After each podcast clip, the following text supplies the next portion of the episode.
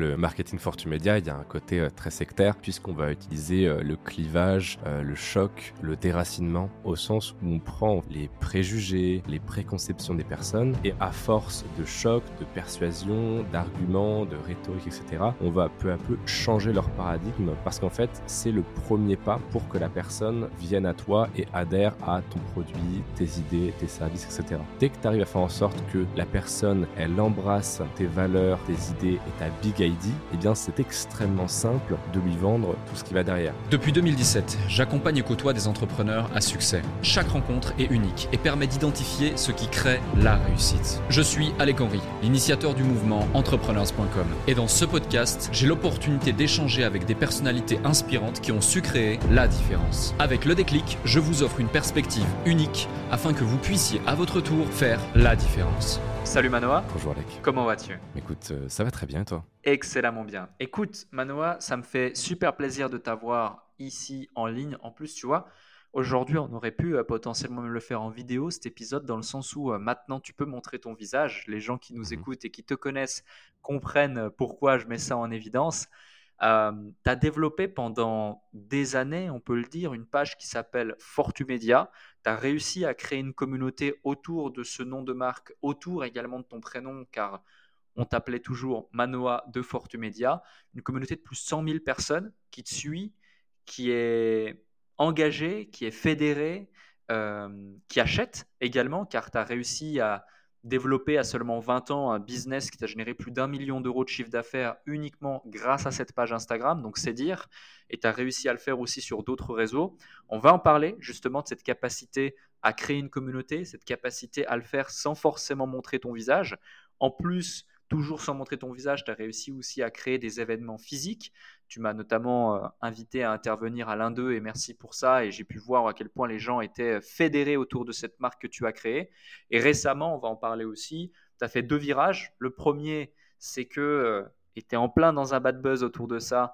Euh, tu parles beaucoup de OnlyFans et des opportunités autour de ça. Et le second, tu as montré ton visage, tu as fait ton face reveal, on en parlera aussi.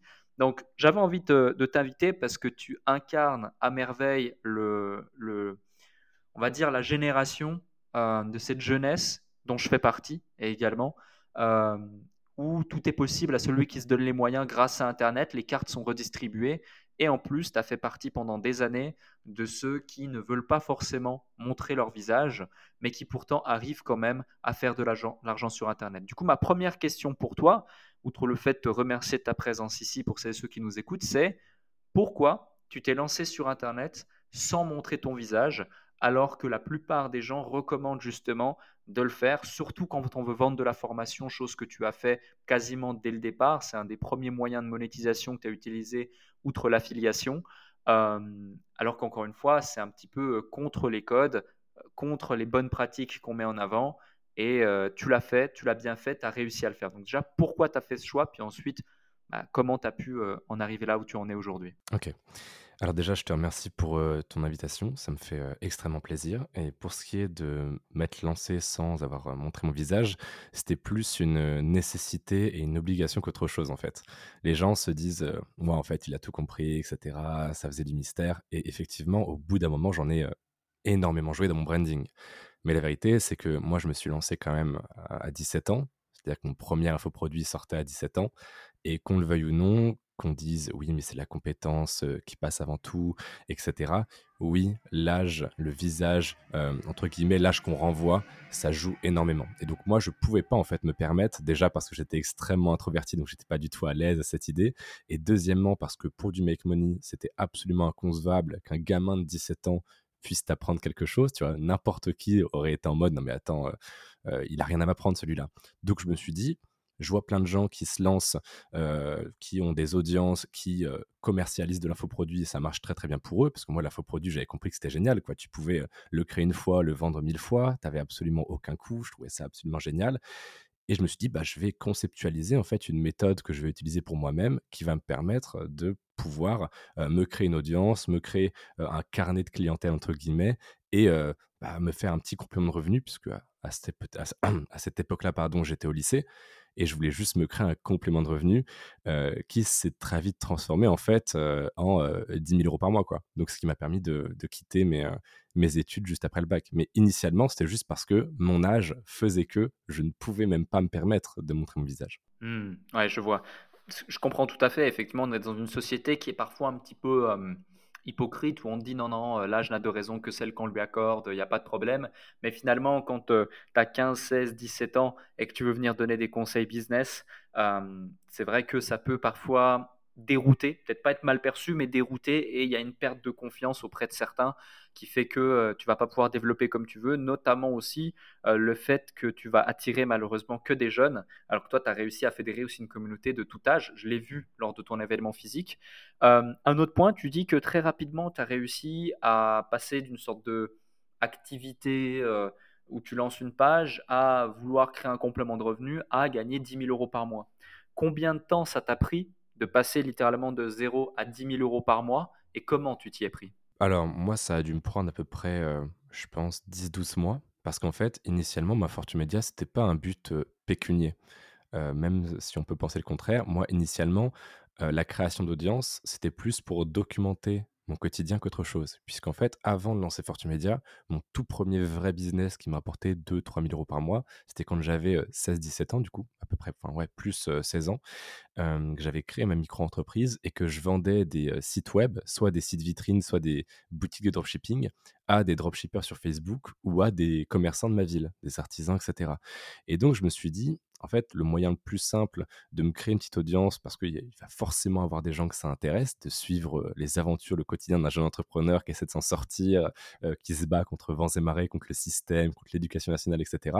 Eh bien, c'est tout simplement de créer une page Instagram où je mets des stories où je montre comment est-ce que je gère les objections de tel client, comment est-ce que je propose tel service, comment est-ce que je prospecte, etc.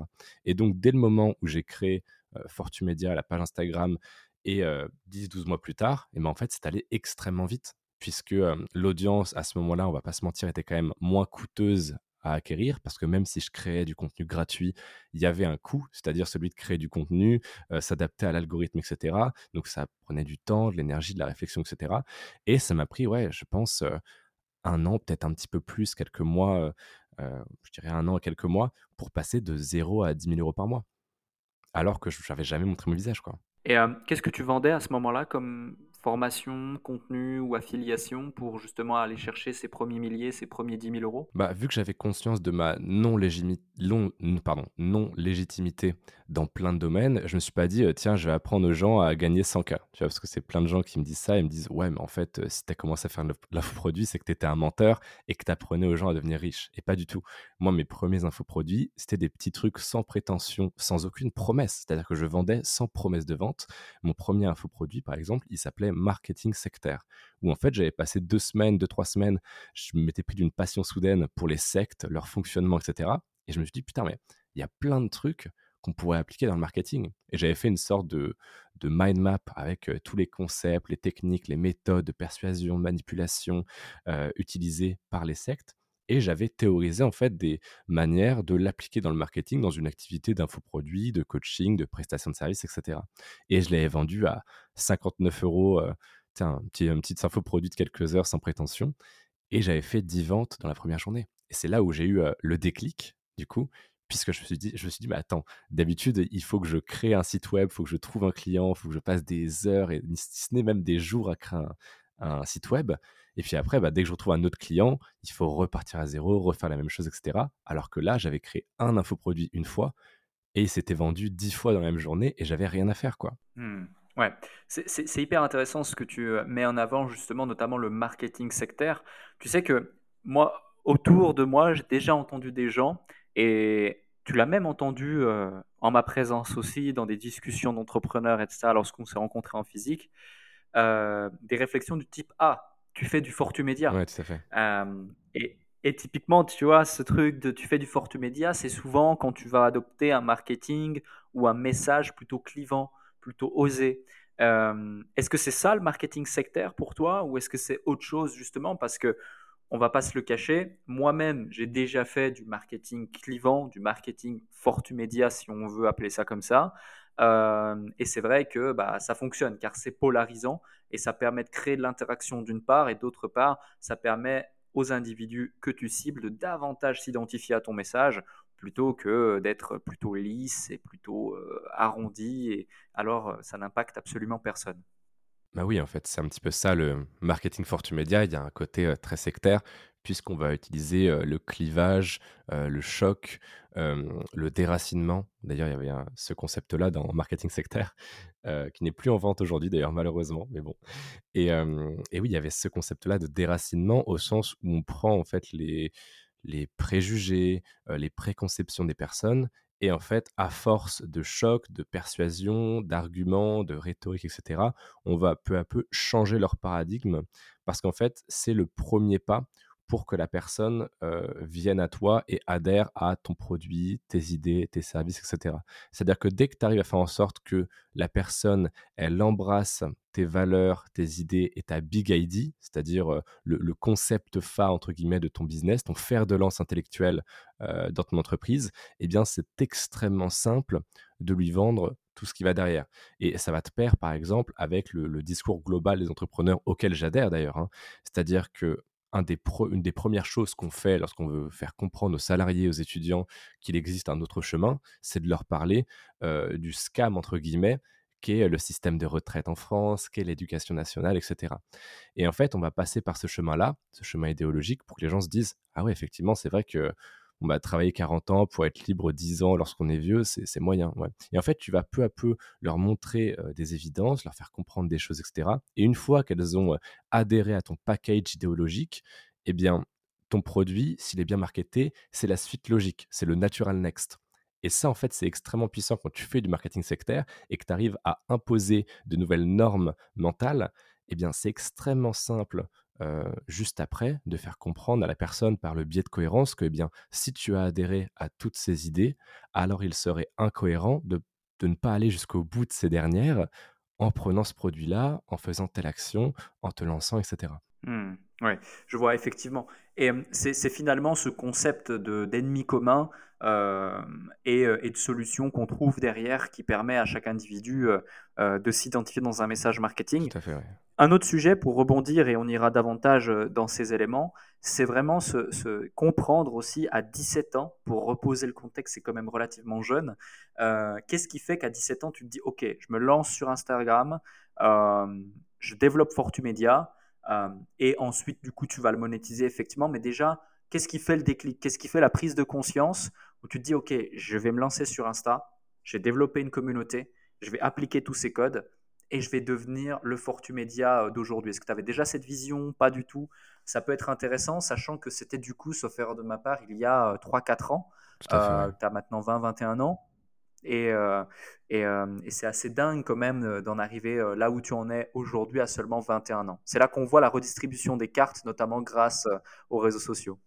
Alors, je pense que je serais un énorme menteur si je te disais que j'avais absolument tout prévu, que j'avais tout visualisé, qu'en fait je savais exactement où je serais, ce que je ferais, etc. Pas du tout.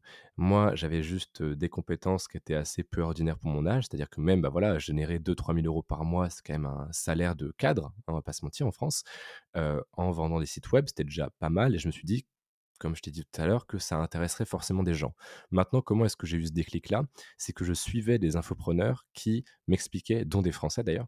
Euh, je pourrais te citer Antoine BM, par exemple, ou Niklas Pud, qui est un Allemand. Et ces deux personnes-là, je pense, c'est les personnes qui m'ont fait avoir ce déclic, qui parlaient justement de l'importance et de la rentabilité ultra long terme de l'audience. C'est-à-dire que, surtout Antoine BM, d'ailleurs, on a fait une interview, c'était ma première, donc j'étais super content forcément. Et c'est lui qui m'expliquait qu'en fait, une audience, c'était vraiment comme si tu avais dans ton téléphone une liste, un carnet d'adresses avec que des personnes qui seraient prêtes à acheter quoi que tu crées, quoi que tu sortes, quoi que tu lances, si tu, à chaque fois que tu faisais un nouveau produit, un nouveau service, les respectais, remplissais ta promesse, etc. Et donc, Antoine BM disait, Voilà, une audience, si vous la bâtissez aujourd'hui, ça va prendre du temps, ça va demander beaucoup de travail, ça va être chiant, ça va demander de la régularité. Mais par contre, même si dans un an, dans deux ans, vous lancez autre chose, que ce soit de la prestation de service, euh, de l'événement physique, pour revenir au, séminaire, de l'infoproduit, peu importe, eh bien cette audience, si vous l'avez bien acquise et bien qualifiée, elle va acheter. Quoi que vous sortiez, si ça l'intéresse, si vous vous êtes pas trop éloigné de votre client idéal, de votre avatar client, eh bien, cette personne achètera. Et je me suis dit, mais attends, là, sans dépenser un euro en publicité, alors que je suis au lycée et qu'en plus, c'est même pas mon business principal, je peux me créer une base de clients qui va peut-être acheter mes sites web dans trois mois, acheter mes infoproduits dans 12, venir à mes séminaires dans 24, etc. Et donc, je me suis dit, pour moi, c'était extrêmement naturel de prendre cette décision-là. Même si ça demandait beaucoup de, sacrifices, de temps, de travail, de soirées manquées, d'opportunités délaissées, etc. Mmh. Complètement d'accord. Et un truc qui fait aussi que ton audience derrière, tu vas pouvoir la monétiser, c'est la confiance. Et là, le facteur confiance, il est amplifié lorsque justement tu es transparent. Mais déjà, quand tu commences par ne pas montrer ton visage, ne pas dire qui tu es, comment tu as fait, toi, pour euh, rééquilibrer la balance à ton avantage au point de pouvoir monétiser ton audience telle que tu l'as fait? Parce que clairement, bah, tu l'as très très bien monétisé. On parle de plusieurs milliers d'euros euh, par jour par la suite qui ont été euh, générés, voire peut-être des, journées à plusieurs dizaines de milliers d'euros par jour pour arriver à générer euh, plus d'un million d'euros. Bah, on fait le calcul en si peu de temps, c'est que, c'est que ça a très bien fonctionné pour toi.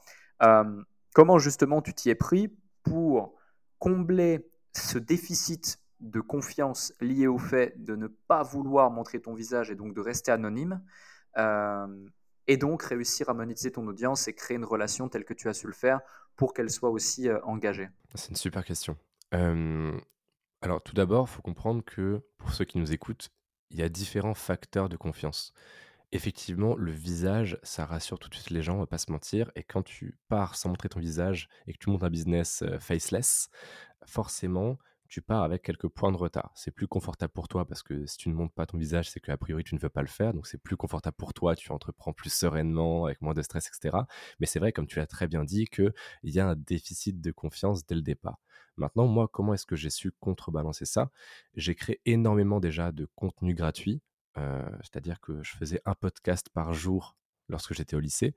Et aujourd'hui, je crois que j'en ai 250 au total qui sont euh, publiés, qui sont encore en ligne. Donc, je crée un podcast par jour.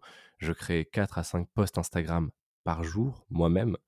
Euh, je publiais 5, 6, 7 stories par jour, encore une fois, des stories avec énormément de valeur, des concepts euh, qui étaient même inconnus en France très souvent, puisque à cette époque-là, en fait, les stories Instagram étaient quasi pas utilisées.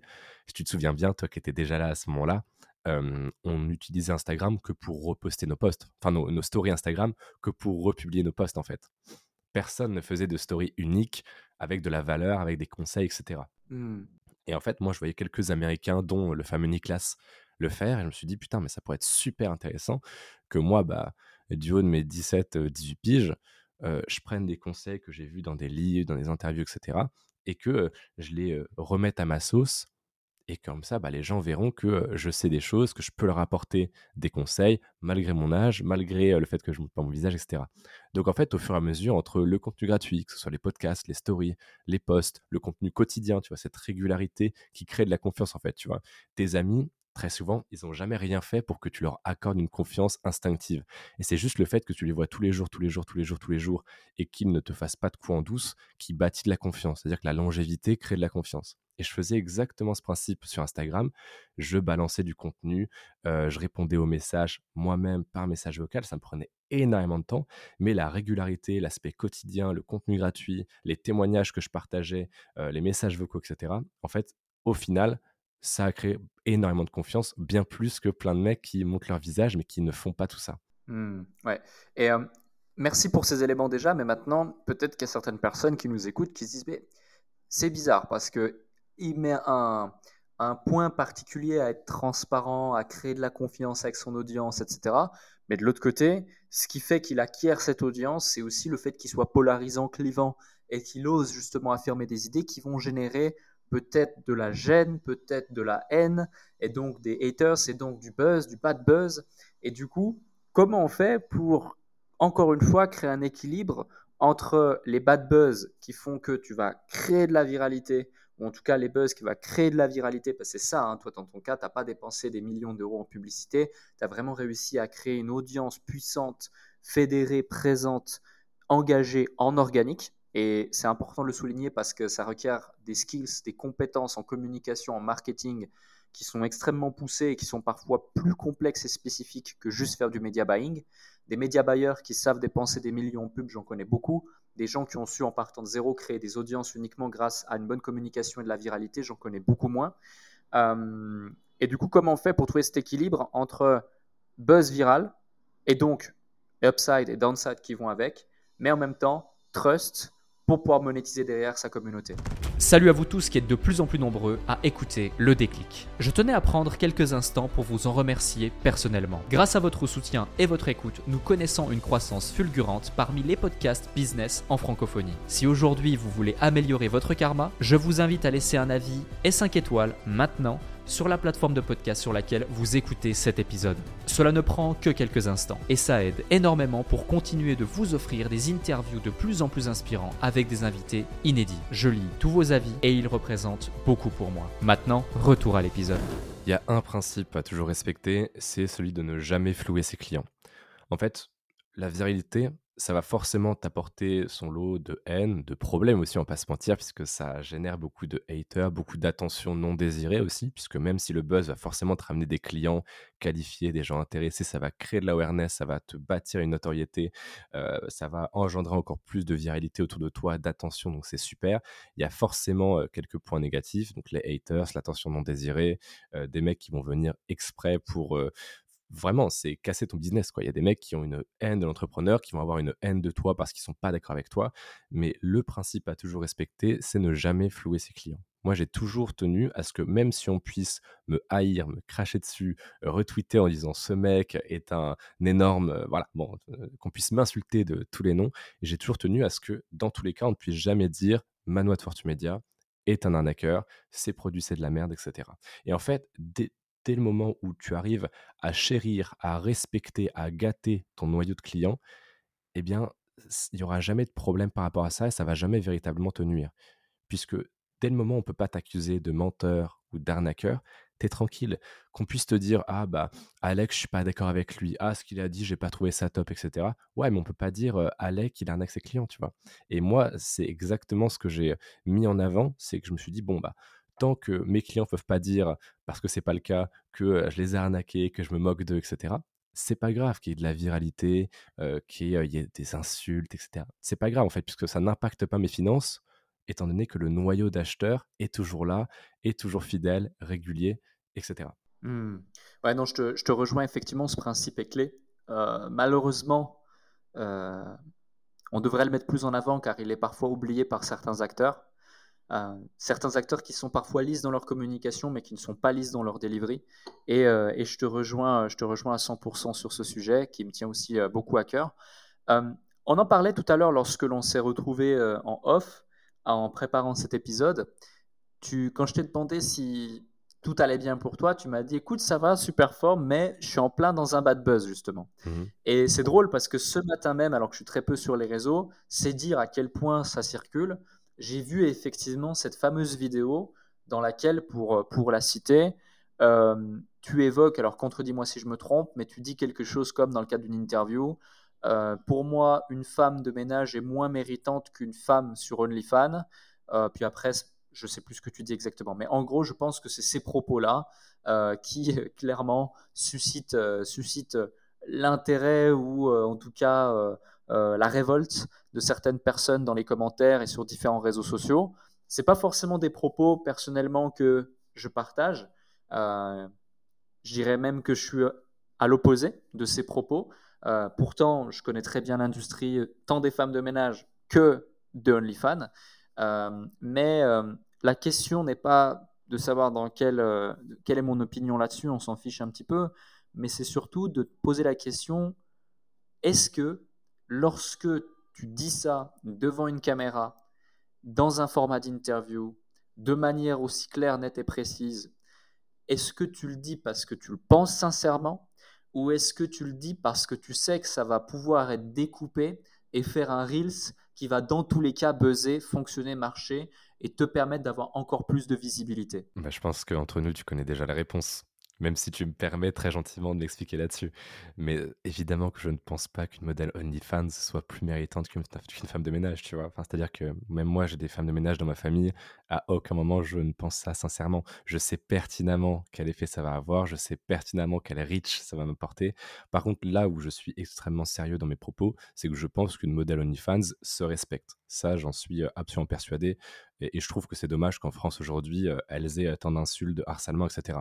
Mais en revanche, comme tu me posais la question, est-ce que je pense sincèrement qu'une modèle OnlyFans a plus de mérite qu'une femme de ménage? Absolument pas. Je pense qu'il y a en fait même le mérite. Tu vois, les deux font des, des métiers extrêmement différents. Qui ont tous les deux leur, leur déboire, leur côté négatif. Tu vois, effectivement, une femme de ménage, elle s'explose le corps et c'est extrêmement malheureux pour elle.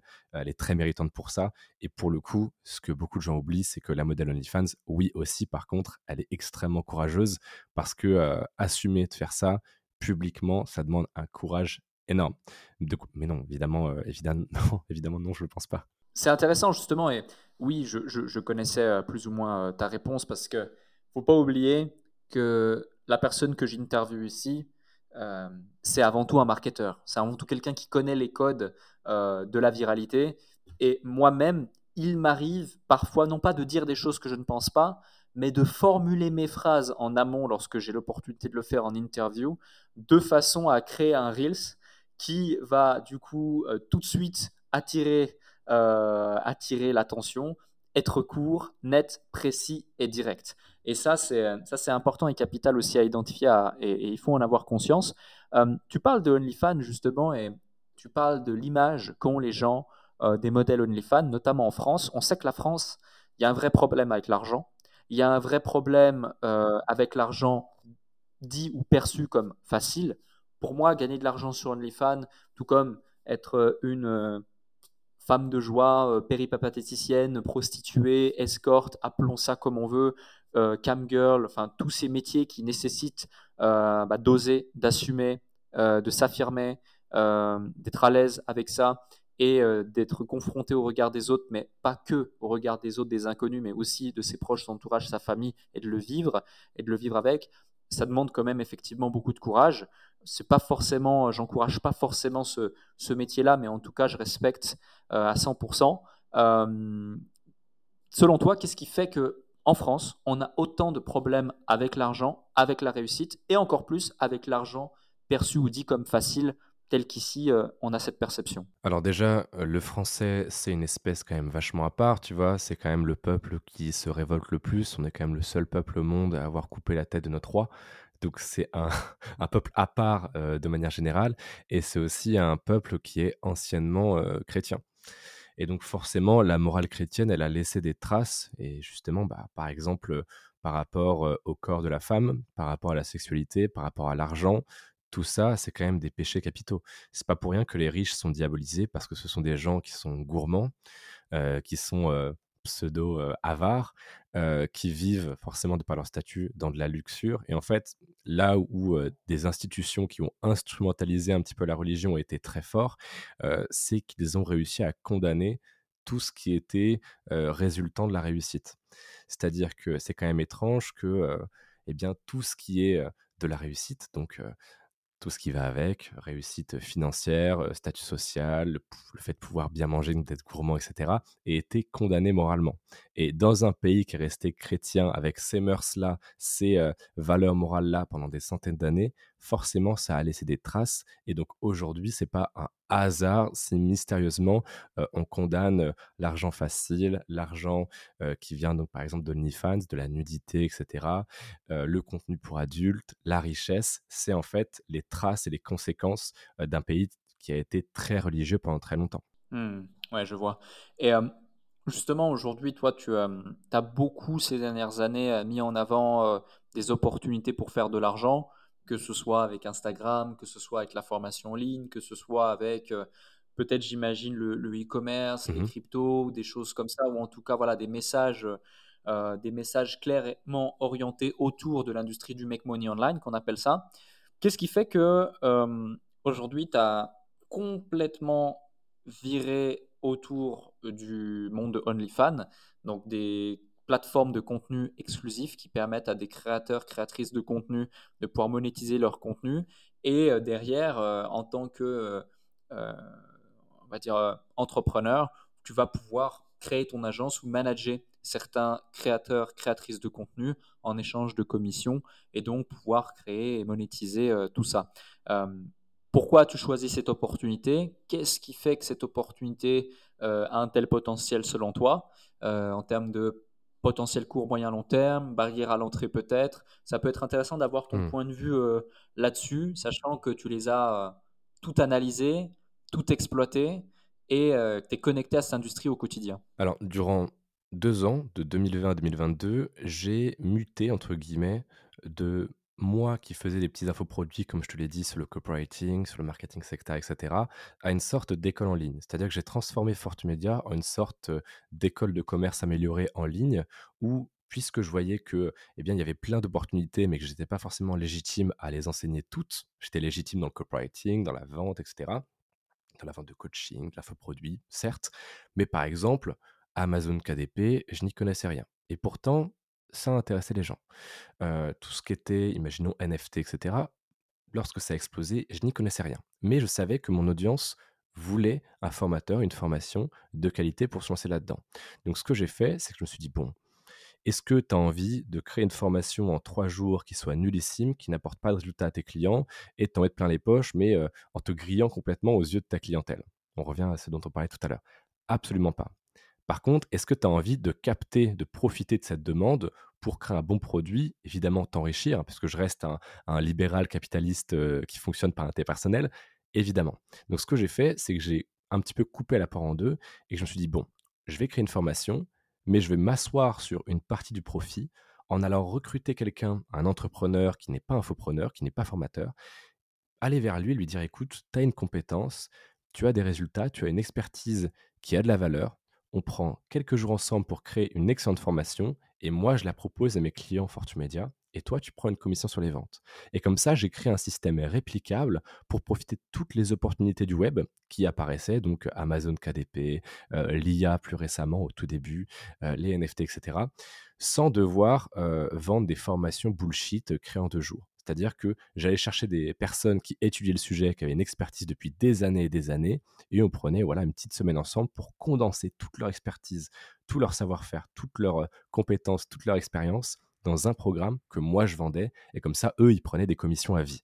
Et effectivement, j'ai fait ce système pendant deux ans, ce qui me permettait donc de produire beaucoup plus de produits en travaillant beaucoup moins, et en me séparant de ce que je détestais faire, c'est-à-dire créer la formation, créer l'infoproduit, ce qui était extrêmement chronophage et fatigant.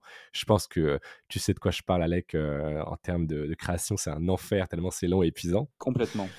Et, euh, et du coup, en 2022, j'ai découvert l'opportunité, euh, l'affiliation OnlyFans, le management, etc. Et tu sais, on dit souvent que en fait, une carrière professionnelle, elle se résume à deux, trois points clés, deux, trois opportunités que tu as dû saisir toi, si je me souviens bien, par exemple, tu étais en usine et il y a un moment où tu as eu le fameux déclic et tu t'es dit, allez, je me casse, je lance mon business, je deviens libre, je donne tout. Et, c'est ce petit moment, ces petites 5 secondes de folie dans la tête d'Alec qui a fait, enfin voilà, à l'instant T, c'était de la folie, mais aujourd'hui, c'est sûrement la meilleure décision de ta vie, tu vois? Et en fait, ces petits moments, ils existent. Il y en a quelques-uns dans ta carrière où en fait une opportunité va se présenter à toi et tu peux choisir soit de la saisir, soit la laisser passer. Et moi, j'ai vu qu'aux US, ça commençait à exploser, le business OnlyFans, de management, d'agence, etc. Et je me suis dit, attends, là, j'ai un positionnement qui n'est pas extrêmement clair, puisque je vends plein de petits infoproduits qui, certes, sont de qualité, mais du coup, euh, floutent mon positionnement. Tu vois, on disait, Manoa, bah, il fait de l'infoproduit. Tu sais, c'est pas clair. Je suis le, souvent je dis, vous devez être le mec ou la meuf de quelque chose. Tu vois, en termes de positionnement, il faut qu'on puisse vous associer à quelque chose très rapidement. Alec Henry, c'est le mec d'entrepreneur.com. Tu vois, il y a un positionnement directement. Et moi, j'avais pas ça. Mmh. Donc, je me suis dit, bon, bah ouais, Manoa, c'est le mec de Fortumedia. Fortumedia, c'est quoi? Une école en ligne? Bon, c'est pas très clair, pas très précis. Bon. Et je me suis dit, mais attends, là, il y a un business qui est en train d'exploser aux US, qui fait des sommes astronomiques moi, mon audience, elle est éduquée à ça, puisque ça faisait des mois et des mois que je partageais des reels euh, d'Astrid Nelsia, de Polska, des grosses influenceuses qui faisaient des centaines de milliers d'euros par mois avec OnlyFans. Il y a quelque chose à faire. Et donc, j'ai tout arrêté et j'ai lancé une formation là-dessus pour tester. avec quelqu'un qui, pareil, avait de l'expérience. C'était le seul Français qui avait de l'expérience dans cette industrie. Je l'ai trouvé et puis je lui ai dit, viens travailler chez nous. Et elle a très bien marché. Et je me suis dit, bon, là, il y a vraiment quelque chose à faire. Il y a un marché et j'ai aucune concurrence. Et quand il y a aucune concurrence, c'est soit que c'est très très mauvais signe parce qu'en fait, il n'y a pas de marché, tu es juste en train de foncer droit dans le mur, soit que tu viens de trouver le truc qui peut changer ta vie. Tu vois, c'est comme Mark Zuckerberg quand il a trouvé Facebook, il y avait 95% de chances que ça soit une très mauvaise idée parce que bah, si ça n'existait pas, c'est qu'a priori, il n'y avait pas de marché, soit c'était le truc qui allait complètement changer sa vie. Et je me suis dit, bon, on s'y met à fond. Et donc, j'ai tout arrêté. J'ai fait une dernière promotion catalogue en, mode déstockage. Ces formations ne ressortiront plus jamais. Et je me suis focus sur OnlyFans. Et c'était une décision extrêmement risquée. Tous mes amis, tous mes confrères m'ont dit, mais écoute, là, tu as plein de petits produits, ça marche bien, tu prends pas trop de risques parce que si une formation flop, entre guillemets, une autre va compenser. Là, tu prends des risques. J'ai dit, c'est pas grave, c'est le jeu. J'ai tout misé sur la formation OnlyFans et c'est très drôle parce que du coup, aujourd'hui, j'ai la première formation OnlyFans en France. Toutes les agences OnlyFans de France sont passées par chez moi. Et c'est là que, bizarrement, des gros formateurs commencent à en parler, tels que Yomi Denzel, Alexis Chenz, etc. Donc c'est très bon signe en fait. Ça veut dire que j'ai réussi à être visionnaire pour une fois là-dessus et que aujourd'hui, bah, je me suis positionné avant tout le monde et c'est maintenant qu'il faut que j'en profite à fond. Et, c'est pour ça que là, en ce moment, je mets les bouchées doubles, d'où le bad buzz d'ailleurs. Mmh, je vois. Donc pour résumer, contredis-moi si je me trompe, pendant très longtemps, tu t'es considéré finalement comme une sorte de diffuseur plutôt que formateur et tu faisais des partenariats avec des formateurs puis tu as identifié l'opportunité. Là, tu t'es positionné comme formateur en te spécialisant donc dans la formation OnlyFans ou Mime, enfin les plateformes de contenu exclusif. Et euh, aujourd'hui, tu développes ça. Avant de, tu parlais de légitimité tout à l'heure, justement, euh, tu te sentais pas forcément légitime dans le passé à être, euh, à être formateur directement. Est-ce que toi-même, du coup, tu as soit bah, développer un OnlyFans en partant de zéro, soit créer ton agence OnlyFans et tu as réussi à accompagner différents modèles à générer plusieurs dizaines, centaines de milliers d'euros ou même millions d'euros? Ça peut aller très très vite et aller dans des niveaux assez, euh, assez dingues de revenus.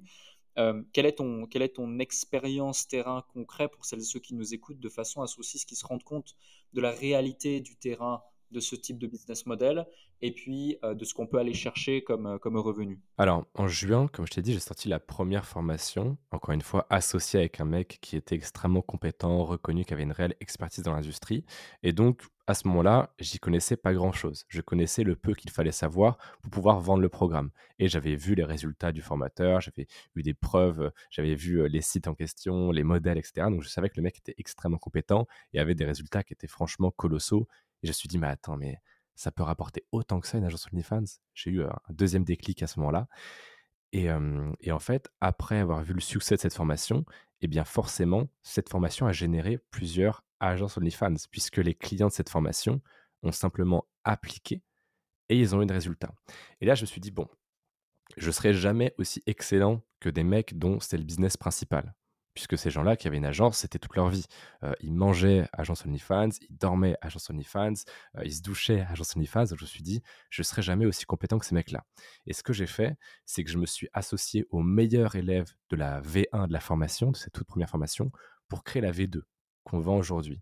Et je me suis associé et j'ai vraiment été avec lui. J'ai vu les process de recrutement, de managing, de scaling, etc.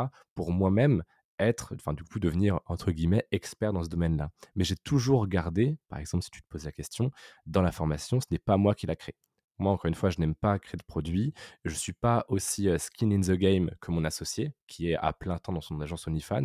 Du coup, aujourd'hui, celui qui crée la formation, c'est à 80% mon associé à 10% moi pour tout ce qui est marketing poussé, etc. Et à 10% quelques autres élèves de la formation qui viennent apporter leur pierre à l'édifice avec des contacts, des petites techniques, des petits hacks, etc. Mmh, ok, je vois. Et en termes de, en termes de résultats, imaginons quelqu'un qui nous écoute et qui se dit wow, c'est quoi ce business model Comment ça marche Et quel type de résultats on peut aller chercher? Sans forcément vendre un monde idéal parce que voilà, petit disclaimer, je connais aussi l'industrie, c'est quand même assez complexe. Euh, il faut avoir des, voilà, des chatters, euh, gérer les messageries. Donc, euh, ouais, avoir justement un petit peu de. je vais te faire une réponse extrêmement franche. Avec une modèle, Donc imaginons si tu travailles avec une modèle particulièrement motivée, qui voilà, travaille bien, qui, fait les TikTok en temps et en heure, qui est vraiment motivée, voilà, dont c'est l'activité principale. C'est facile en tant que manager d'atteindre les 3 000 € par mois. C'est, Hector, mon ancien associé, du coup celui qui avait créé la première version de la formation, qui avait cette phrase qui m'avait beaucoup marqué. Il disait: «Il suffit d'un seul big fish, d'un seul gros poisson pour devenir libre financièrement». C'est-à-dire que scaler une modèle jusqu'au 10 K par mois, c'est pas extrêmement compliqué avec les bonnes stratégies et avec de l'affiliation du management, tu peux facilement prendre 35% de cette somme.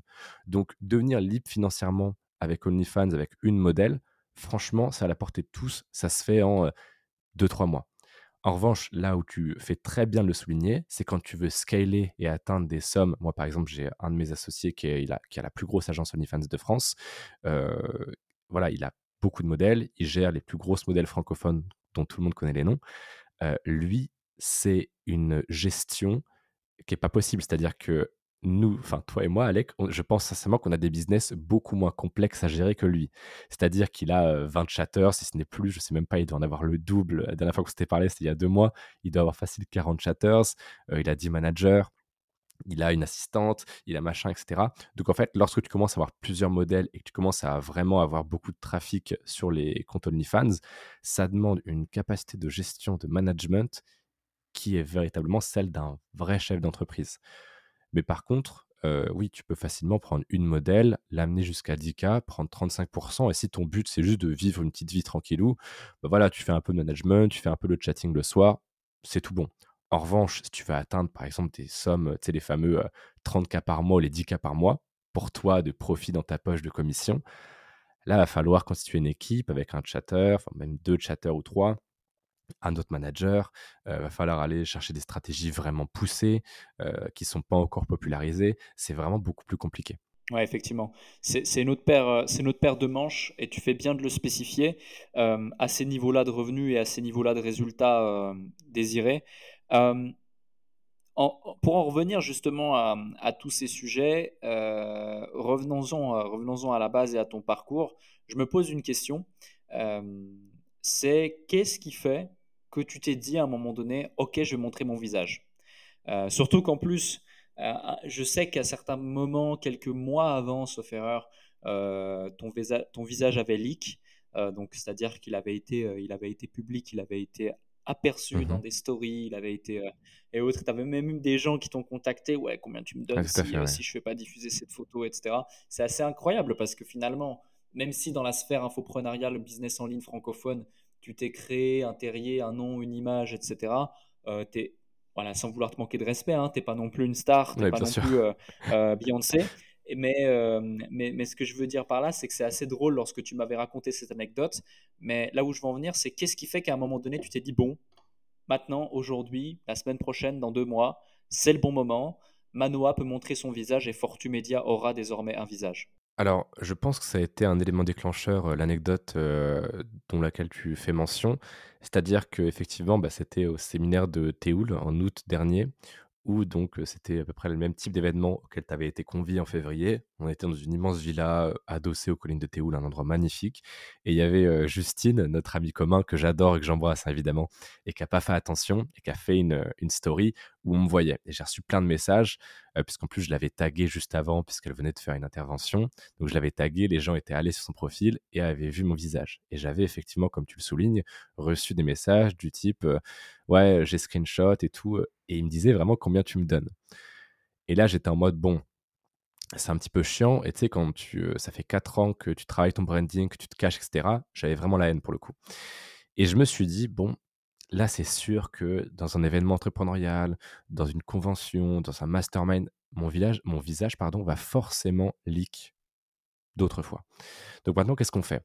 Soit je subis le leak, soit je le contrôle, je le, maîtrise et je le prévois. Et c'est ce que j'ai fait. Et par exemple, euh, je vais te raconter une petite anecdote euh, que j'ai jamais dite à personne euh, concernant mon visage.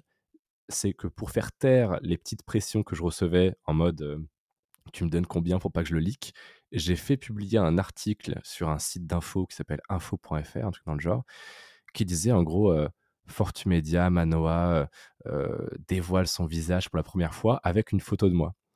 Et le site n'a absolument aucune audience, mais ça me permettait juste, lorsque je recevais des pressions de ce style, de dire mais écoute mec, euh, tu, veux me mettre un coup de pression, mais c'est déjà public, mon visage regarde. Et je lui ai envoyé le lien de l'article qui était effectivement public. Sauf qu'en SEO, c'était très mal référencé, que l'audience du site était euh, quasi nulle, mais ça me permettait juste d'avoir une sorte de, réponse qui fasse taire ceux qui voulaient me faire, euh, qui voulaient me mettre un coup de pression. Donc déjà, j'ai fait ce petit truc marketing pour, pour me protéger un petit peu et empêcher que les gens aient un moyen de pression contre moi. Et ensuite, au fur et à mesure, bah d'ailleurs, c'était lorsqu'on s'est vu pour la troisième, quatrième fois, je ne sais plus, à Dubaï, lors de la conférence du, mastermind un petit peu mage, où tu étais, où tu étais intervenu, eh bien, il y avait eu des photos, on m'avait reconnu, etc. Et donc, au final, je me suis dit, bon, voilà, c'est un petit peu inévitable, quoi. On commence à me reconnaître, il y a des photos qui leak. Donc, en fait, le mystère de Fortumedia, soit devait être complet, total et parfait, soit je devais le cesser pendant qu'il était encore temps. Donc moi, je me suis dit, voilà, le mystère, il commence un petit peu à s'effriter, il y a mon visage qui est trouvable maintenant, ça sert plus à rien d'en jouer, quoi. Ça devait être soit parfait, soit ne pas être. Donc du coup, je me suis dit, ok, je vais faire un face reveal. Et j'en ai parlé à mes amis, ils m'ont dit, ouais, je pense que là, c'est le moment, c'est une bonne idée. En plus, ça débloque des opportunités, mine de rien dans des événements, on te reconnaît, on vient de voir. Je pense que tu le connais, enfin tu le sais beaucoup mieux que moi. Toi qui t'es montré dès le départ depuis très longtemps, il y a forcément des gens qui viennent te voir, qui viennent te parler, et ça débouche sur des clients, des contrats, des collaborations. Bref, il y a un vrai aspect rentabilité qui rentre en compte. donc j'avais atteint ce niveau-là, entre guillemets, de petite notoriété, de crédibilité, pour que ça soit rentable pour moi de le faire. Et je me suis dit, bah, je vais organiser une petite soirée networking, ça sera l'occasion de montrer aux gens qui je suis, etc. Et j'ai reçu, et c'est là où on voit l'importance d'avoir des amis entrepreneurs, j'ai reçu un message d'un pote qui m'a dit Attends, là, ça fait 4 ans que tu crées le mystère. Ça fait 4 ans que tu fais monter la sauce, que tu entretiens euh, ce branding, d'être caché, etc. Et pour ton face reveal, tu vas juste faire une pauvre soirée networking. Et tu sais, il m'a pris un petit peu à l'ego. Et je me suis dit, mais attends, mais il a raison, quoi. Et du coup, j'ai organisé la, fameuse conférence dont tu as sûrement vu les images, où du coup, j'ai fait une conférence sur le personal branding, où je parlais justement de comment se créer une image sans montrer son visage, etc. Et ça a été donc l'occasion de faire un vrai face reveal en grande pompe. Il y avait des caméras, il y avait, on a fait un format vlog qui va sortir, bientôt, etc. Mmh. Et, justement, tiens, on va parler de ce face reveal. Alors moi, j'y étais pas. Bon, parce que j'avais déjà vu, euh, j'avais déjà vu ton visage. Euh, mais, euh, mais outre, outre cet élément, on m'a dit que ce face reveal était payant. Tout à fait, oui. Alors, est-ce que les gens payaient pour voir le visage de Manoa ou est-ce que c'était un séminaire dans lequel il y avait ce face reveal? Mais tu vois, quand on, quand on m'a expliqué le truc, on m'a dit Waouh, t'imagines, le mec, il a fait payer le fait d'enlever, euh, de montrer son visage, euh, c'est quoi ce délire, etc. Euh, est-ce que tu peux m'en dire plus sur ce face reveal Parce que déjà, c'est super original d'organiser son face reveal quand tu développes une si grosse audience sans montrer ton visage. Et puis, deuxième point, ça l'est encore plus de, de, de faire payer le ticket pour venir là, tu vas me faire une réputation horrible. Là. le mec, il, il parle de l'importance de cher ses clients, il leur fait payer 100 balles pour voir son visage. non, c'est... alors déjà, je suis content qu'on parle de moi, puisque bon, bah, euh, ça, c'est toujours bon. Mais, euh, mais non, c'était pas 100 balles, c'était le ticket, c'était 97 euros pour voir mon visage. C'était une conférence euh, d'une heure trente dans laquelle je parlais de personal branding, que je répondais aux questions. Il y avait vraiment un, contenu qui valait largement les 100 euros, tu vois. Euh, si je l'avais vendu en infoproduit, ce que j'ai dit lors de la conférence, je l'aurais facilement vendu 400 euros, vu le contenu de, la conférence. Euh, là, c'était vraiment, euh, il y avait le face reveal, il y avait ensuite la conférence, et après, il y avait un moment networking. Donc pour 97 euros, tu vois, dans un lieu de folie avec des photos de toi quand tu repars, des contacts, un accès à mon réseau, etc. Franchement, 97 euros, c'était donné.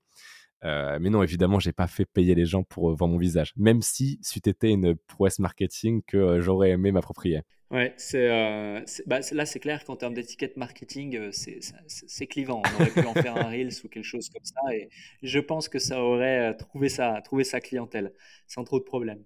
En tout cas, trouver, trouver sa clientèle en termes de commentaires et de partage, c'est certain. justement, maintenant que Fortumedia a un visage, euh, parce que c'était aussi la marque de fabrique de Fortumedia euh, que, de, ne pas être personnifié.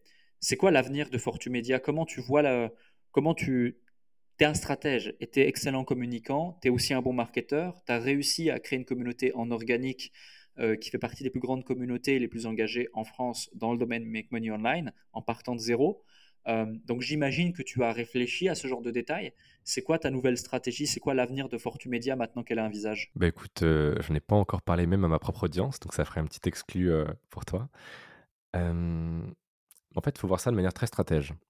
2021, je publie les Reels sur OnlyFans, sur Mime, où j'explique de manière détournée, en mettant des extraits d'interviews, euh, des vidéos d'influenceuses, de modèles qui disent je gagne 50 000 euros, je gagne 100 000 euros par mois avec OnlyFans, etc. Stade 1. Stade 2, je fais une formation qui est la première en France sur OnlyFans, sur le management, etc. Phase 3, on y est je scale extrêmement agressivement avec des bad buzz, comme tu as pu le voir, avec de l'affiliation qu'on est en train de mettre en place, c'est-à-dire que nos clients peuvent nous recommander et empocher des commissions, donc ils ont intérêt à nous faire connaître, tout en évidemment continuant d'améliorer le programme pour qu'il soit toujours plus complet. Et toutes les mises à jour qu'on fait, on les offre à nos clients actuels, ce qui nous fait une réputation et une satisfaction client excellente. Et là, du coup, on est en train de former absolument toutes les agences de France, quasi toutes, tu vois, 90-95%. On est en train de se faire connaître de tous les modèles, de toutes les grosses modèles, que ce soit par des agences que j'ai formées qui les managent, ou directement des modèles qui voient mes buzz, qui voient Fortumedia, qui voient mon contenu, etc. Et le dernier stage, c'est, imaginons hein, hypothétiquement, que je crée un SaaS qui soit optimisé pour les modèles et les agences. Puisque je les connais toutes, les agences, je les ai formées, et je connais soit directement, soit indirectement par ricochet, toutes les grosses modèles. Donc j'ai un avantage compétitif énorme. Donc si, imaginons, je venais à créer un SaaS concurrent de Mime et d'OnlyFans en mieux, et parce qu'aujourd'hui, grâce à tout le cash que j'ai amassé avec les formations, l'infoproduit OnlyFans, j'ai les ressources, les contacts, le réseau, l'audience et les clients pour créer un SaaS qui pourrait défoncer Mime OnlyFans en France. Mmh. Donc apporter une solution au marché, une solution peut-être plus adaptée selon toi, selon ta perception des utilisateurs. Qu'est-ce qui, qu'est-ce qui manque euh, selon toi chez Mime, chez OnlyFans que tu aimerais apporter en plus? Alors là, je peux absolument pas répondre parce que je sais que tu as une, une, grosse audience et si je le dis maintenant, je peux être sûr que je me fais un énorme concurrent dans la seconde. Là, tu es victime de ta, de ta notoriété, Alex. Je, je, te le dirai en off si tu veux, mais, euh, mais là, je, sais pertinemment qu'avec l'audience que tu as, je vais me faire dépasser en trois secondes, donc euh, je préfère être discret là-dessus. Je comprends tout à fait. Et d'ailleurs, euh, ça me permet de mettre en exergue un point. Tu, je comprends tout à fait ce que, ce que tu évoques. Une petite astuce pour celles et ceux qui nous écoutent et qui voudraient développer un projet, un produit, un SaaS, un outil quel qu'il soit, allez écouter des podcasts, des CEO, des, des, outils, des projets, des boîtes qui ressemblent à votre idée ou, euh, ou qui ont développé votre idée, euh, parce que souvent il y a des pépites qui en ressortent, que ce soit les, les podcasts euh, récents comme Passé, et, vraiment on en retrouve souvent euh, des, très belles choses qui peuvent, qui peuvent vous aider. Donc, euh, je comprends complètement, tu as raison, avant que, avant que d'autres personnes qui veulent développer des plateformes comme celle-ci ou qui font partie de Mime ou d'OnlyFans écoutent ces propos. tu fais bien. Du coup, une autre question pour toi, on change de sujet, c'est la création d'audience et de communauté. On n'en a pas parlé, c'est vrai, euh, je pense que ça peut être intéressant de, partager quelques pépites, quelques conseils euh, à celles et ceux qui nous écoutent, car tu le disais au tout début, aujourd'hui, enfin, tu disais au début exactement pour reprendre tes termes, dans le passé, c'était moins coûteux qu'aujourd'hui de développer une audience. Et tu as utilisé le terme coûteux, mais pourtant, tu n'as pas forcément fait publicité ou en tout cas pas à outrance. En revanche, j'imagine quand tu parlais de coûteux, c'est en termes de temps, d'énergie, de ressources pour pouvoir euh, voilà, te différencier de la masse et avoir un avantage concurrentiel par ton contenu, par ta présence, par ton positionnement et par le fait que tu dois moins te différencier car aujourd'hui le spectre concurrentiel est plus sophistiqué et plus étoffé que dans le passé.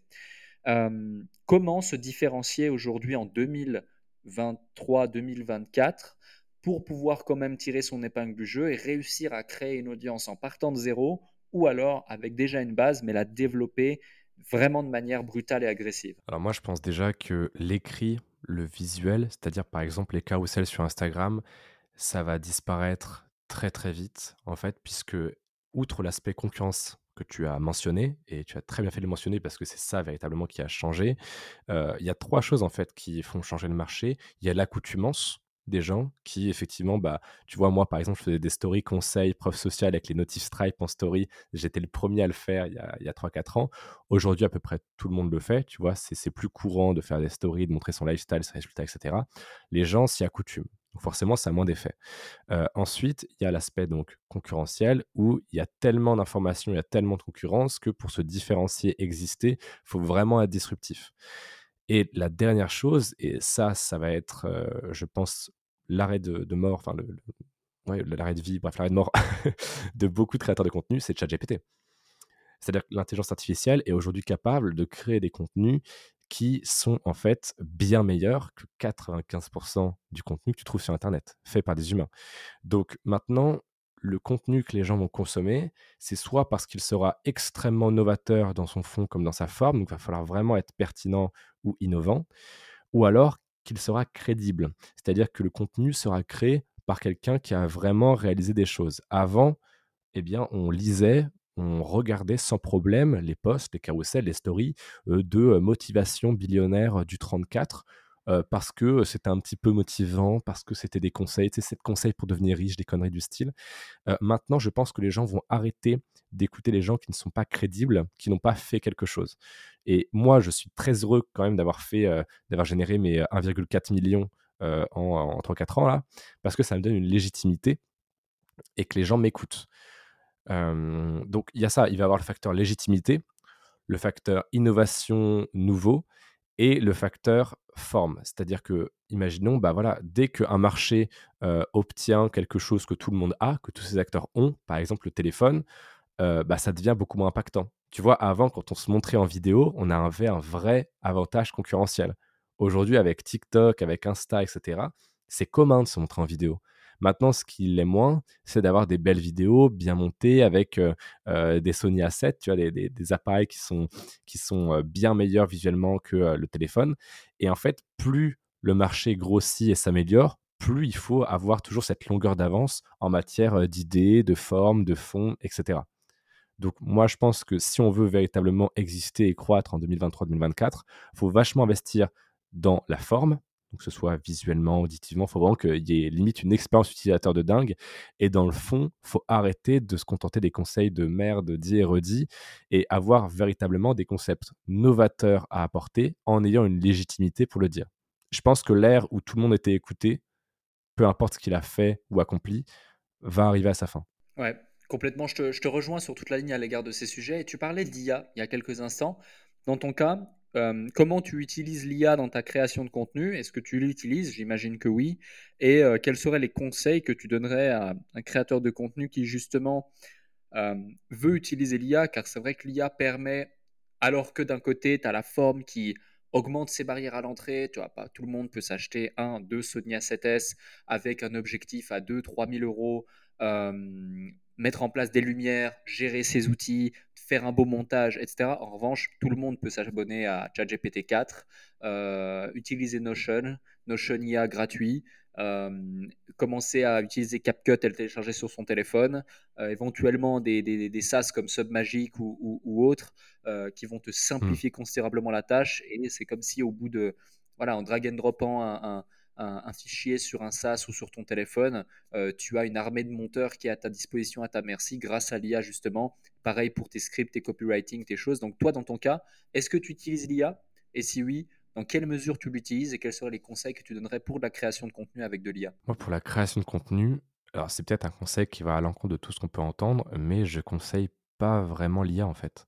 C'est-à-dire qu'on perd l'essence même de la création de contenu qui est écouter l'avis d'un autre humain moi, imaginons, j'écoute, j'écoute, je t'écoute toi, imaginons, j'écoute Tougan, j'écoute Antoine BM, j'écoute Jean Rivière, j'écoute le CEO de n'importe quelle boîte qui a fait un truc sympa j'ai envie d'avoir son avis, même si c'est imparfait, même si c'est avec ses mots à lui qui sont pas extrêmement adaptés, qui sont pas le meilleur mot possible qu'on aurait pu choisir. J'ai envie d'avoir l'avis de la personne en face. Et je pense, pardon, quand on est dans de la création de contenu, qu'il faut se tenir aussi loin de l'IA que possible. En tout cas, pour l'aspect création de contenu. Je dis pas si tu veux, par exemple, Euh, ben voilà, moi, je sais que j'avais reçu des documents comptables, etc. Je n'arrivais pas à les comprendre et je voulais pas. Enfin, mon comptable était indisponible, tu vois. C'est une anecdote un peu chiante, mais je trouve qu'elle illustre bien. Ben voilà, j'ai utilisé ChatGPT pour me faire comprendre cette phrase, elle voulait dire quoi? moi qui suis créateur de contenu, j'ai utilisé l'IA, j'utilise l'IA, mais plus dans l'aspect backstage, entre guillemets, de mon business, pas dans la création de contenu pur et dur. Mais par contre, moi, dans mon industrie, celle qui est bah, ma nouvelle industrie, entre guillemets, OnlyFans, il y a plein d'opportunités en termes d'IA. Donc, pour l'aspect création de contenu, moi, je l'utilise pas et je pense que pour la création de contenu, ce n'est pas forcément recommandé. en revanche, pour l'aspect administratif, un peu chiant, réponse aux mails, support client, etc., je trouve ça formidable. Et je ne sais pas si tu avais entendu parler de ça, Alec, mais il y a eu une sorte de nouveau Minitel Rose qui a été créé récemment. Et c'est une influenceuse qui s'appelle Karine Marjorie, je crois, et qui en fait a créé un clone d'elle-même en IA que ses clients peuvent appeler. Et en gros, il parle à, à, Karine, mais qui est enfin l'IA de Karine, qui va répondre comme elle, avec la même voix, etc. Et l'IA facture 1 dollar la minute. Et il y a plein en fait d'opportunités comme ça qui vont arriver, notamment dans l'OnlyFans, mais aussi dans plein d'autres domaines euh, qui sont extrêmement intéressantes. Et je pense que euh, c'est un petit peu l'Internet, c'est la bulle Internet euh, des années 2000. Je pense qu'on assiste à une nouvelle bulle, mais qui va pas forcément exploser. quoi. Moi, je pense que l'IA, c'est vraiment l'opportunité qu'on a aujourd'hui. Tu vois, on s'est tous un petit peu, on a tous un petit peu regretté d'être passé à côté du Bitcoin quand ça coûtait rien. On est tous un petit peu dégoûtés de pas pouvoir de pas avoir de pas pouvoir avoir pu pardon profiter d'internet quand ça a commencé. Là, je pense qu'on est tous au moment où on peut vraiment créer quelque chose avec l'IA qui peut euh, créer de la life changing money, tu vois. Mmh. Ouais, non, on parlait tout à l'heure des petits moments qui changent toute une carrière, tu vois, des petits des petites choses qui déterminent toute ta carrière. Je pense cette opportunité de l'IA, il y a des choses à faire. Assurément, assurément, et je te rejoins, et tu parles bien de Life Changing Money, et du coup, euh, c'est important de le, souligner parce que ça peut faire de grandes différences. Mm. Et on remarque avec cette anecdote du téléphone rose version IA, dont j'étais absolument pas au courant, mais je trouve ça super original, et euh, je suis même étonné que ça trouve son public finalement parce qu'on pourrait penser, et moi j'aurais pu penser, tu vois, que les gens ont besoin d'une attache émotionnelle, personnelle avec l'individu, etc. Et peut-être que finalement, euh, finalement non tellement que c'est bien fait, ou alors c'est parce que c'est nouveau, ou alors c'est une croyance limitante de ma part, peu importe, mais en tout cas, euh, que ça marche ou pas, je pense que la chance sourit aux audacieux et aux curieux avec l'IA, et il faut oser justement euh, aller plus loin, au même titre que utiliser ChatGPT c'est une chose, mais l'utiliser bien en est une autre, et c'est souvent lorsque tu as fait preuve de curiosité que tu vas pouvoir aller très loin dans ta recherche et dans ta capacité à utiliser l'outil comme il le faut, et derrière aller chercher et faire des choses juste extraordinaires avec l'IA. Donc, euh, ouais, c'est euh, c'est intéressant. Un autre sujet où j'ai envie d'avoir un petit peu ton, ton avis, et d'ailleurs merci pour ton avis euh, qui est clivant certes au niveau de la création de contenu sur l'IA, mais que je partage. C'est un petit peu comme si mes questions, lorsque je les pose sur le déclic, c'était une IA qui m'avait qui m'avait qui m'avait dit voilà que quand par exemple j'ai David Laroche sur le déclic, je vais pas dire à l'IA bonjour, j'ai un coach en développement euh, personnel euh, mondialement connu euh, que j'ai interview, quelle question je dois lui poser? Ça n'aurait aucun sens. En revanche, je vais me poser la question clairement en me disant ok, je connais David depuis tant d'années, je connais son parcours, je connais son industrie, je connais l'industrie des clients qui l'accompagnent, quel type de questions je peux lui poser qui soient pertinentes, quelles sont les choses que je sais que les autres ne savent pas, qu'ils ont envie de savoir et sur lesquelles j'ai envie d'appuyer, et puis ensuite de par ma propre compréhension de l'humain, du business et de sa personne, euh, je vais pouvoir rebondir sur différentes questions. Et c'est ça qui fait la puissance notamment du déclic et de la création de contenu en tant que tel que moi je crée lors de mes podcasts et toi pareil lorsque tu le crées sur tes différents euh, formats et contenus. Donc je te rejoins, je te rejoins totalement. Un autre sujet, c'est Dubaï. On s'est croisés justement à plusieurs ah, reprises, dont euh, une fois à Dubaï. Dubaï, Dubaï. et lorsque tu vois jeune, argent, business en ligne, OnlyFans. Clairement, on pourrait se dire Manoa, c'est le mec parfait pour Dubaï. Euh, alors que bon, déjà Dubaï, c'est pas ça. Je casse tout de suite les idées reçues, mais c'est pour ça que je colle les étiquettes. Mais non, Dubaï, c'est pas ça. Dubaï, c'est pas le bling bling.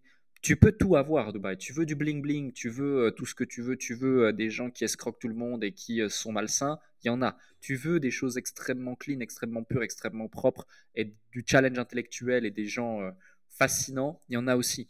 Donc, euh, c'est déjà ça à prendre en considération, mais je sais que dans ton cas, euh, tu as un avis qui est, en tout cas selon ma perception, assez tranché sur Dubaï. Euh, j'aimerais bien avoir ton avis justement euh, sur, la question, sachant que du coup, bah, tu restes en France, tout cas pour le moment. tu as fait ce choix. Et, et, souvent, dans, sur le podcast, on parle de Dubaï parce que les gens savent à quel point moi, je me verrais vivre nulle part ailleurs. Mais ça peut être intéressant d'avoir ton, ton, point de vue. Bah déjà, très souvent, les gens vont pas à Dubaï parce qu'il fait beau et que c'est joli, ils y vont pour les taxes. ça, c'est quand même la, raison principale, on va pas se mentir. mais en fait, quand on s'informe un petit peu sur la fiscalité, quand on a une vision un peu monopoly, un peu création d'empire, la France est un paradis fiscal. Il y a très peu de gens qui le savent, mais en fait, pourquoi tout le monde va à Dubaï? C'est parce que quand les entrepreneurs français atteignent 7, 8, 9 cas par mois avec leur activité, ils dépassent le statut, le plafond d'auto-entreprise. Et du coup, ils sont obligés de passer en SAS, en SARL. Et à ce moment-là, ils se font défoncer fiscalement. C'est le terme. Hein. Quand tu crées une société commerciale en France, tu te fais défoncer. Et moi, c'est exactement à ce moment-là où je me suis dit, mais attends, mais c'est pas possible. Là, je vais, je vais aller en Estonie, en Lituanie ou à Dubaï parce que c'est pas vivable en fait. C'est vraiment pas vivable. Euh, on te prend 60% de ce que tu gagnes, c'est un enfer, tu vois. Tu as l'impression de travailler pour euh, ton principal actionnaire qui est l'État, quoi. Euh, et en fait, moi, j'ai eu la chance, l'immense chance de rencontrer des gens très compétents dans le domaine qui m'ont dit alors, oui, tu peux t'expatrier, mais en fait, tu vas passer à côté de l'opportunité de ta vie en termes de finances. Je mais comment ça?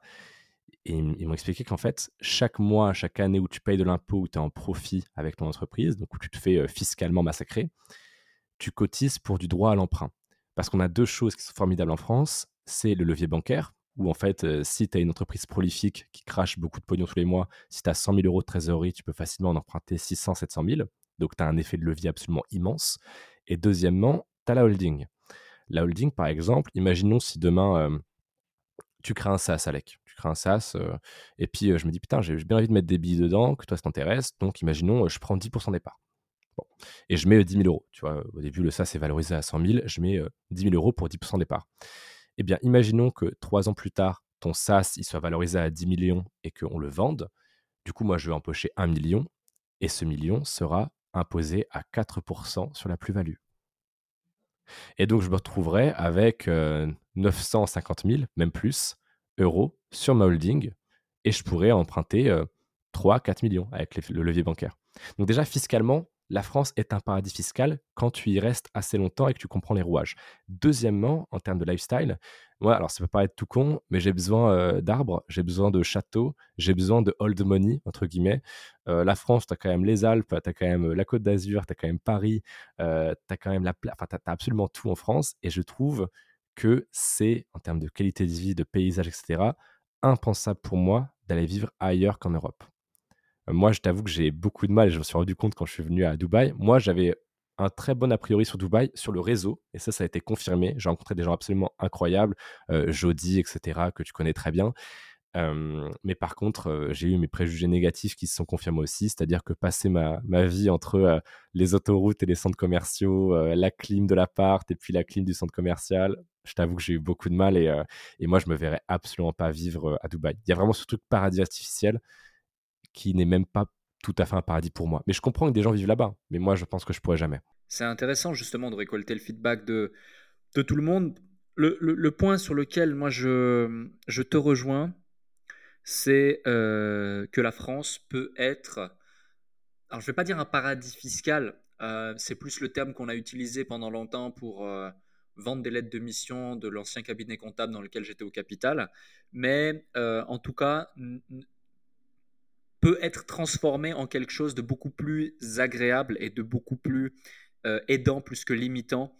Euh, grâce notamment à ce que tu as évoqué, hein, euh, le levier bancaire, la dette, l'intégration fiscale, avec ce schéma holding Murphy, où justement tu vas pouvoir année après année capitaliser et pouvoir justement davantage aller chercher, aller chercher de levier bancaire, du déficit foncier, de l'intégration et donc euh, créer un patrimoine, créer un parc immobilier, euh, valoriser ta société, euh, limiter ton impôt sur ça, etc. etc. Donc ça, c'est quand même important à prendre en considération. Après, il y a aussi des lois qui font que derrière, lorsque tu fais un exit important, tu dois réinvestir un certain pourcentage. Est-ce qu'ensuite tu les investis bien ou pas? Non, pas au-delà, pas au-delà de 3 ans.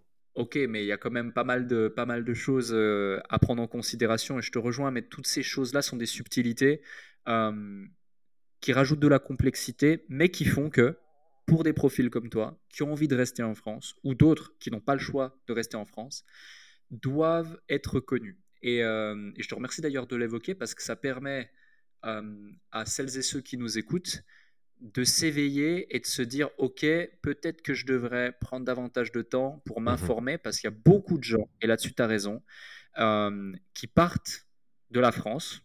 Alors, moi, personnellement, je ne me sens pas concerné parce que je suis suisse, j'ai grandi en Suisse, j'ai eu que très peu d'intérêt économique en France.